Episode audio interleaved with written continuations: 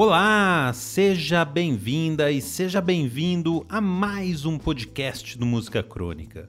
Eu me chamo Lucas Roquete e toda semana estou acompanhado dele, que já merece ganhar a sua versão Lego, Miguel Socol. Vai ser o Lego Preguiça. Na caixa vem um bonequinho com um cigarrinho na mão e duas pecinhas para encaixar. Só duas pecinhas em que você encaixa, acabou. Fim. Entendi. Vem numa mãozinha o cigarrinho, na outra mãozinha o isqueirinho e ele senta e deita e é isso aí. São as funções do Lego Miguel. E aí, Miguel? Tranquilo? Tranquilo que nem a única eletricidade que tinha na Idade Média, a estática. Já a versão desnecessária de alguns músicos ganhou vida quando menos precisava, no meio da pandemia. Antes de falar o que eles têm em comum, vamos aos indivíduos. O primeiro deles é Noel Gallagher, que já foi necessário com o Oasis durante dois discos e umas músicas aqui e acolá.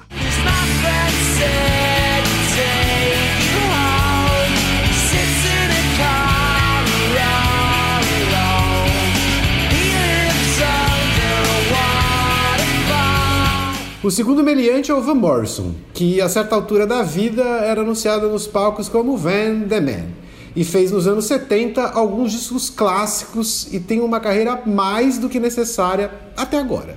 Aliás, completamente desnecessário ultimamente, né? Até agora, porque ele acabou de lançar um disco tenebroso, para dizer o mínimo, e desnecessário. just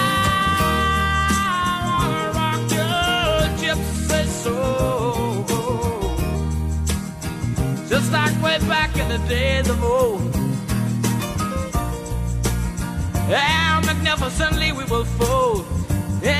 O terceiro é o Ian Brown, do Stone Roses, que, assim como o Noel, ajudou a criar o Britpop, mas desde então não fez mais nada que se preze. Lá se vão quase 30 anos sem fazer uma música boa e o pior, ele ganhou espaço nessa lista que, eu já adianto, não é digna de comemoração. É, para jogar na privada e dar descarga.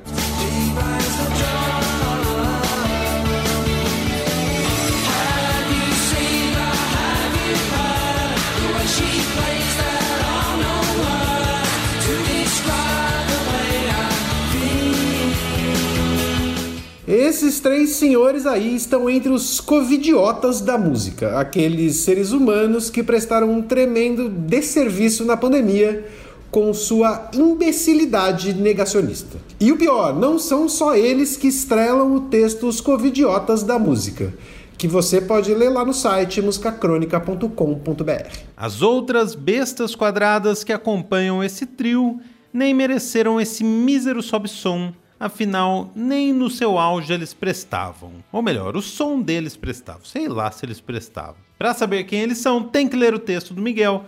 E para receber textos como esse em primeira mão, basta assinar a nossa newsletter no site. Ela sai a cada duas semanas e é de graça. Depois de descascar quem merece, vamos ao assunto desse episódio.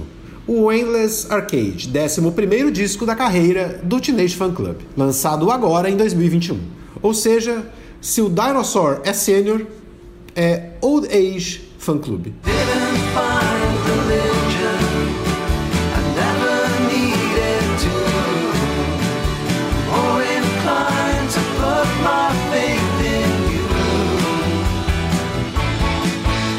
Segundo o guitarrista Raymond McGinley, abre aspas. Quando começamos a falar sobre juntar as músicas para um novo álbum, o Norman disse: eu tenho uma música pronta. Então ele tocou I'm More Inclined, que foi essa que a gente tocou não por acaso, né? E o Raymond seguiu. Nós adoramos, e isso nos fez começar a coisa toda que se tornou o Endless Arcade. Fecha aspas. O disco é o primeiro do Teenage sem o vocalista, baixista e fundador da banda, Jared Love. Ele dividiu os vocais e as letras da banda com os guitarristas e fundadores Norman Blake e Raymond McGinley por quase 30 anos até sair em 2018. Por isso, nesse episódio a gente conta tudo sobre o Endless Arcade, como ficou a composição da banda, quem entrou, quem saiu e o que mudou nesse tempo. Começou!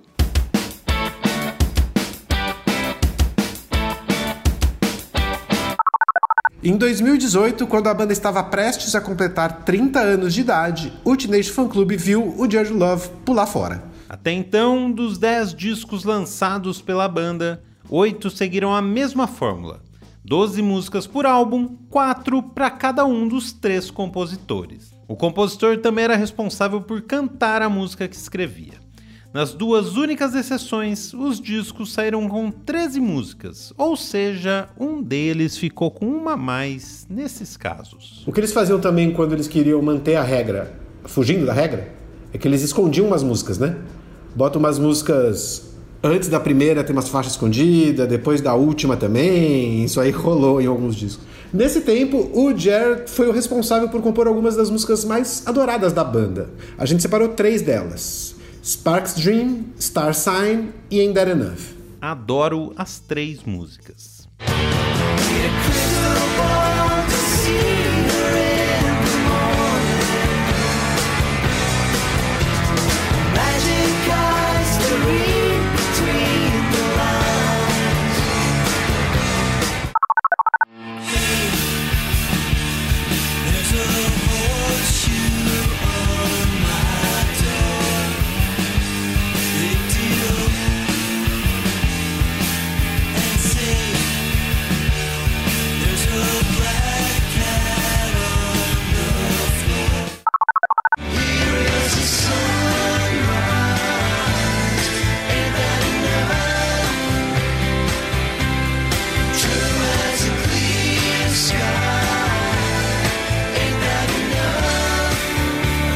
A saída do Jared Love aconteceu no fim de 2018, quando a banda tinha uma turnê marcada e o baixista já estava de saco cheio de ficar viajando para fazer shows. Ele até tentou negociar uma mudança no calendário do Teenage, mas a única mudança que aconteceu foi que espirraram ele da banda. Segundo o guitarrista Norman Blake, aspas, a saída de Jerry foi uma perda com certeza. A banda era ótima quando Jerry estava nela, e ele escreveu canções brilhantes. Mas as coisas mudam. Ou você decide que é o fim e não quer mais fazer isso, ou segue em frente. Todos os outros membros da banda queriam continuar fazendo turnês e gravando discos. E foi isso que fizemos. Fecha aspas. Chutando a bunda do amiguinho. Ou seja, né, a gente gosta do Jerry, mas a gente gosta mais da banda, né? E o Norman continuou, abre aspas. Por outro lado, quando a escalação muda, você fica quase revigorado também. Nós temos a mesma fórmula há muito tempo e você chega ao ponto em que tem que refazer um pouco. A forma como sempre olhamos para isso é: é apenas uma banda. Somos apenas um bando de amigos que fazem música juntos. A combinação de pessoas pode ser boa e você fará o possível para fazer um ótimo álbum. Fecha aspas. Com essa mudança, o tecladista Eurus Childs, que já tocava nos shows da banda, virou membro, assim como o baixista Dave McGowan e o trio de compositores virou uma dupla. Os guitarristas e vocalistas Norman Blake e Raymond McGinley dividiram a composição do Endless Arcade, que saiu com 12 músicas, 6 de cada um.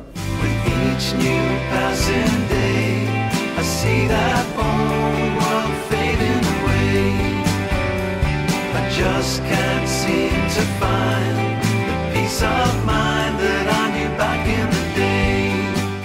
novo disco começou a ser feito em 2019 e foi gravado num estúdio em Hamburgo, na Alemanha, e na casa do Raymond McGinley, em Glasgow, na Escócia.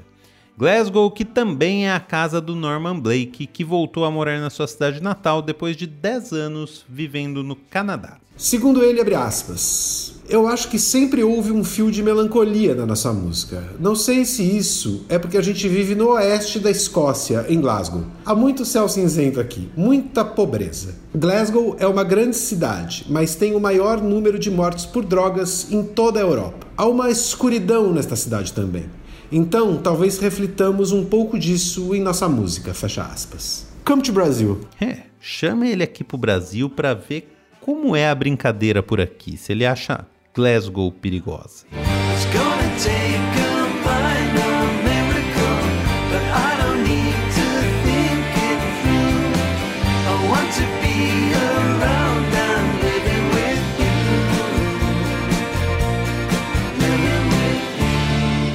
Logo mais a gente continua contando sobre o Endless Arcade. Agora a gente dá uma passada no condomínio administrado por Chuck Hipólito para ver como anda a vida por lá. Chama o síndico. Oi, bicho. Oi, Miguel. Tudo bom? Teenage Fan Club. Sabe que é uma banda que ela não. Como é que eu posso dizer? Tá tendo obras aqui no prédio, né? Não sei se vocês conseguem ouvir. Olha lá. Teenage Fan Club é uma banda que eu gosto muito, né? Eu não sou fã, não sou um fã da banda de ficar acompanhando. Gosto mais ali do, do Grand Prix e do Band Dragonesque, né? Acho que são meus discos favoritos. E então eu curto tudo que sai, mas não, mas não fico, tipo, ansiosamente esperando o próximo disco do Teenage Fan Club. Eu acho que o último disco que eu ouvi é o Howdy, que é mó antigo, né? E aí, acho que teve um tempo atrás, e aí saiu esse agora. Eu ouvi esse disco, achei bom, cara. Mas assim, nada de nada demais, assim, né? Nada de que me dê. Nada inspirador demais para mim. Ou inspirado demais da parte deles, eu acho. Apesar de estar tá ali o bom e velho Teenage Fan Club já com a maturidade, né, que eles alcançaram. Tinha de fan club para falar a verdade, sempre foi uma banda madura, né? Sabe, eram uns caras fazendo power pop, é... só que uns caras inteligentes, né? Então sempre foram uns, uns meninos maduros. Inclusive entrevistei os caras na época que eu tava na MTV, acho que o Miguel lembra. Os caras muito gente boa. Só que uns senhorzinhos assim, né? Uns senhorzinhos, mas foi muito massa. Agora, meu, talvez é, eu não tenha curtido tanto o Teenage Fan Club porque eu ando escutando um que eu tô insistindo aí pro bicho para de repente vocês escutarem também e fazer até um programa sobre essa menina, da Natalie Bergman. É, uma, um disco que saiu aí pela, 13, pela Third Man Records, né? Do, do Jack White. E, cara, é um disco meio gospel, assim, sabe? De adoração. É, só que, falando assim, parece ruim. Mas a real é que, tipo, é um disco incrível, maravilhoso, cara, produzido por ela, uma descoberta. Então, como eu tô meio apaixonado por esse disco, eu não consegui achar, e para mim ele pareceu super legal, original e tal. O Teenage Fan Club ele não ficou tão, tão, tão, tão, né? É, bom, aqui no nosso prédio, o nosso portão lá na frente tá pintado, tá bonito. É, as caixas d'água, acabamos de fazer a limpeza nelas, elas é, vão ser feitas agora de seis em seis meses. Né? A próxima vez que tiver a limpeza da caixa d'água também vai ter a dedetização, viu, bicho? Que acontece agora de seis em seis meses também, acontecia de ano em ano. É isso, eu não vejo a hora de ter os orçamentos lá pra gente poder fazer a assembleia. Essa assembleia tá uma novela desde quando, hein? Dois anos já? Bom, é isto, tá? Ouçam aí a Natalie Bergman e ouçam também o Teenage Fan Club e a gente vai se falando. Um, um abraço pra vocês e um beijo. Nossa, a hora que ele falou Natalie Bergman, eu achei que ele ia falar Natalie Embrulha, cara. Ele falou do programa que a gente entrevistou o Teenage e eu lembro, quer dizer, eu lembro assim, era um programa que o Chuck estava no estúdio apresentando, eu dirigindo, deve ser o Big Audio, né, Lucas? Então, foi no Big Audio mesmo, me lembro bem dos três no estúdio com o Chuck, e são gente finíssimas, né? O que falta de carisma sobra de sangue bom porque são, são muito gente fina mesmo.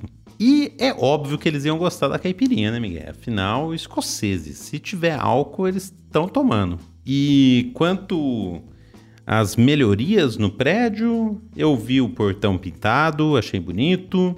Adorei a mensagem que teremos duas dedetizações no ano. Isso é muito importante, isso me faz muito feliz, porque se o bicho estiver morto, ele continua morto, você mata ele de novo. É isso aí, Chuck. Esse, esse é o espírito para esses bichos horríveis como as baratas não entrarem mais nos nossos queridos apartamentos. Muito obrigado.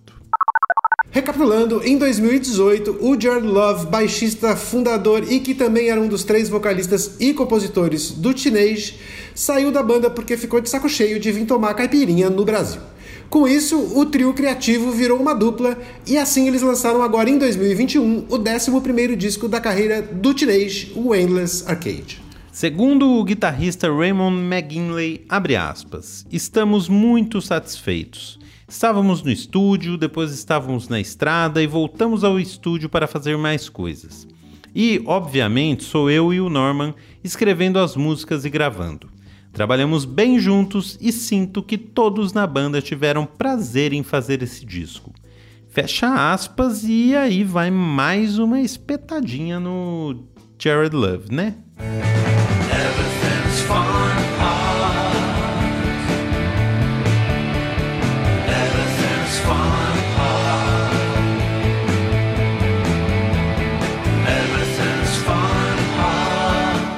Seguir o padrão do chinês de divisão exata na composição das músicas, a gente separou duas do disco para falar aqui. A primeira delas é a que inspirou o nome Endless Arcade, escrita pelo Raymond McGinley. Segundo ele, abre aspas, me peguei imaginando um fliperama sem fim como uma cidade pela qual você pode vagar com a sensação de mistério, uma cidade imaginária que dura para sempre. Quando tivemos que escolher um título para o álbum, esse nome parecia combinar com estas músicas. Fecha aspas. E aí eu percebo por que o Chuck achou a rapaziada do Teenage tão gente fina. Porque o Chuck é o tipo de cara que também é capaz de se pegar imaginando um fliperama sem fim. Total. Os dois, gente finas, vagando pelo fliperama imaginário, pela cidade misteriosa. Chuck e seu amigo Raymond McGinley.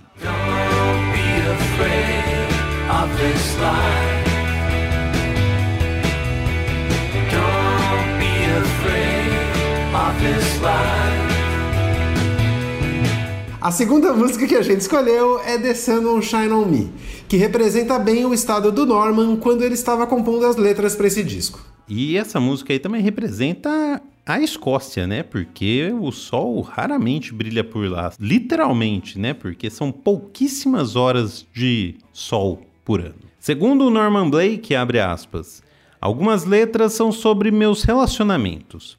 Não vou entrar em muitos detalhes, mas os últimos dois anos não foram os melhores da minha vida pessoal. Eu acho que se você está tentando escrever honestamente, você tem que colocar um pouco disso na sua composição.